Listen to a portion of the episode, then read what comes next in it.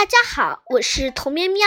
今天呢，让我哥哥给你们讲一个成语故事吧。大家好，我是童喵喵的哥哥，名字叫做王小雨。今天我给大家讲一则成语故事，名字叫做“刻舟求剑”。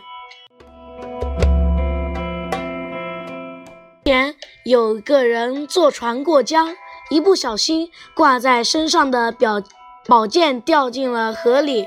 那个人一点儿也不着急，掏出小刀在船舷上刻了一个记号。有人催他，还不赶快捞！在船舷上刻记号有什么用啊？那个人不慌不忙，指了指刻的记号，说。不用着急，宝剑是从这儿掉下去的。等船靠了岸，我就从这跳下去，准能把宝剑捞上来。大家猜一猜，这个人最后能把宝剑给捞上来吗？